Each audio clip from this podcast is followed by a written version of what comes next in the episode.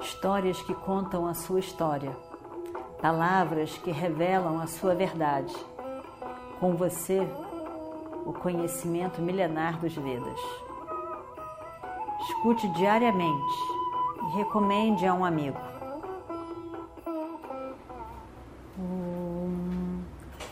Vakratunda Mahakaya Surya Koti Samaprabha Nirvignam Kurumedeva Sarvakaryeshu Sarvada Continuando então a nossa história do Mahabharata, o próprio Sanjaya, quase que envergonhado com as palavras que ele teve que transmitir, fica em silêncio. Não diz nada. Inibido que estava. Os pândavas estão em estado de choque. Eles não sabem nem o que pensar, muito menos o que dizer. Eles não acreditam que o, tio possa ter dado essa mensagem. Que, que, que absurdo. Bima se levanta. Bima não consegue ficar sentado. Ele se levanta e anda para cá, e anda para cá, e anda para cá, e anda para cá. Ele, ele não se aguenta. Ele não consegue sentar. Ele está com aquilo tudo buzinando nos seus ouvidos. E muito perturbado com tudo que ele escutou. Saradeva, imagina só, o mais moço deles. Olha como se fosse feroz, como se ele fosse um raio que fosse estourar nos céus a né, qualquer segundo. Ele está muito, muito zangado. Olhando para ele, você pode ver o quanto ele estava segurando. Não aguentava dentro do seu próprio peito. Ele não, não via espaço ali dentro.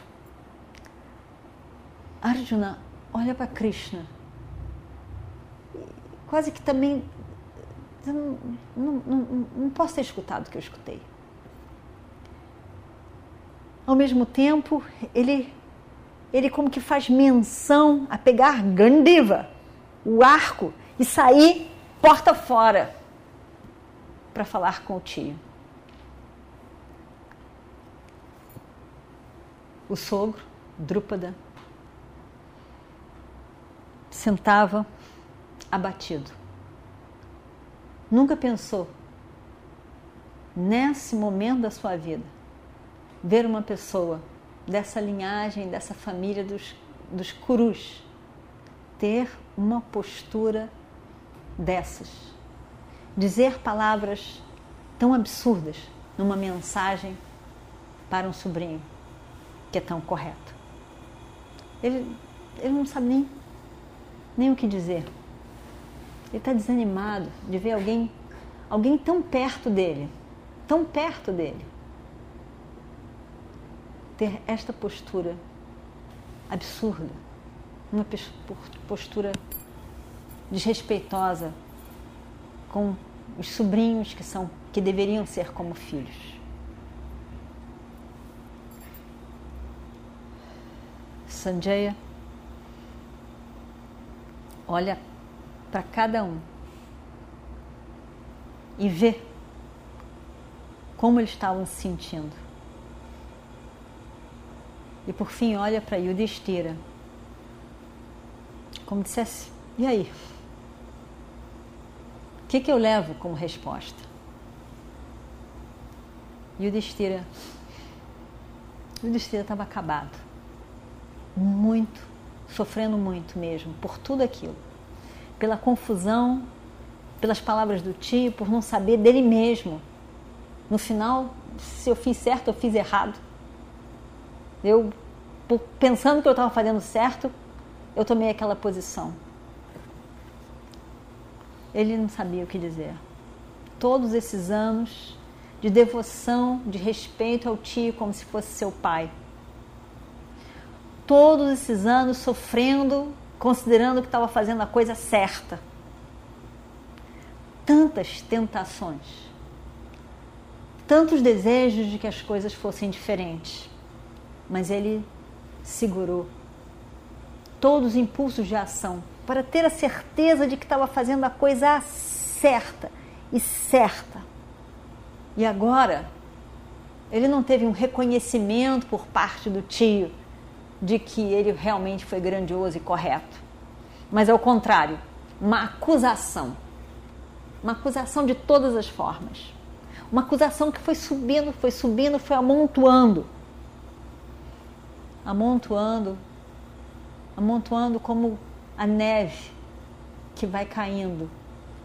Tão delicada e fina, mas que, por fim, constrói uma montanha. Ele estava chocado, mas ao mesmo tempo sofria muito. Realmente, ele, o tio fez com que ele parecesse para frente de todas as pessoas que importavam para ele, como se realmente ele fosse um grande papi. Ele se passou tendo a preocupação em ser correto a vida toda. Ele estava ali naquela situação, se passando por o pior de todos. Alguém que queria guerra, alguém que respeitou o tio, alguém que não teve coragem de fazer o que deveria. Tudo o que ele não valorizava é o que ele estava sendo ali na frente das pessoas que contavam para ele.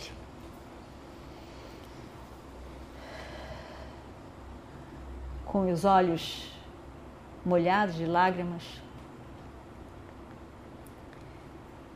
ele olha para Sanjaya e diz: Eu suponho que o rei acha que todas essas acusações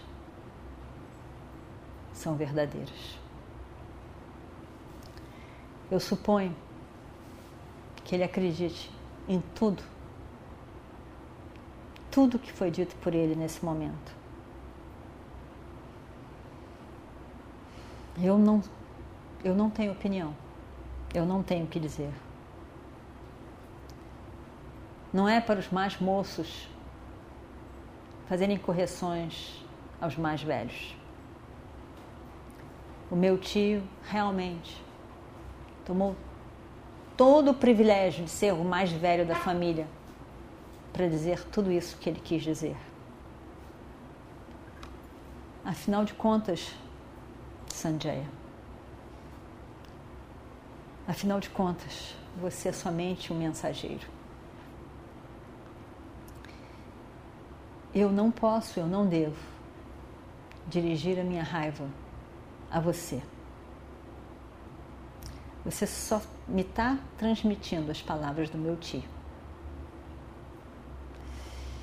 E sobre a minha resposta que você espera,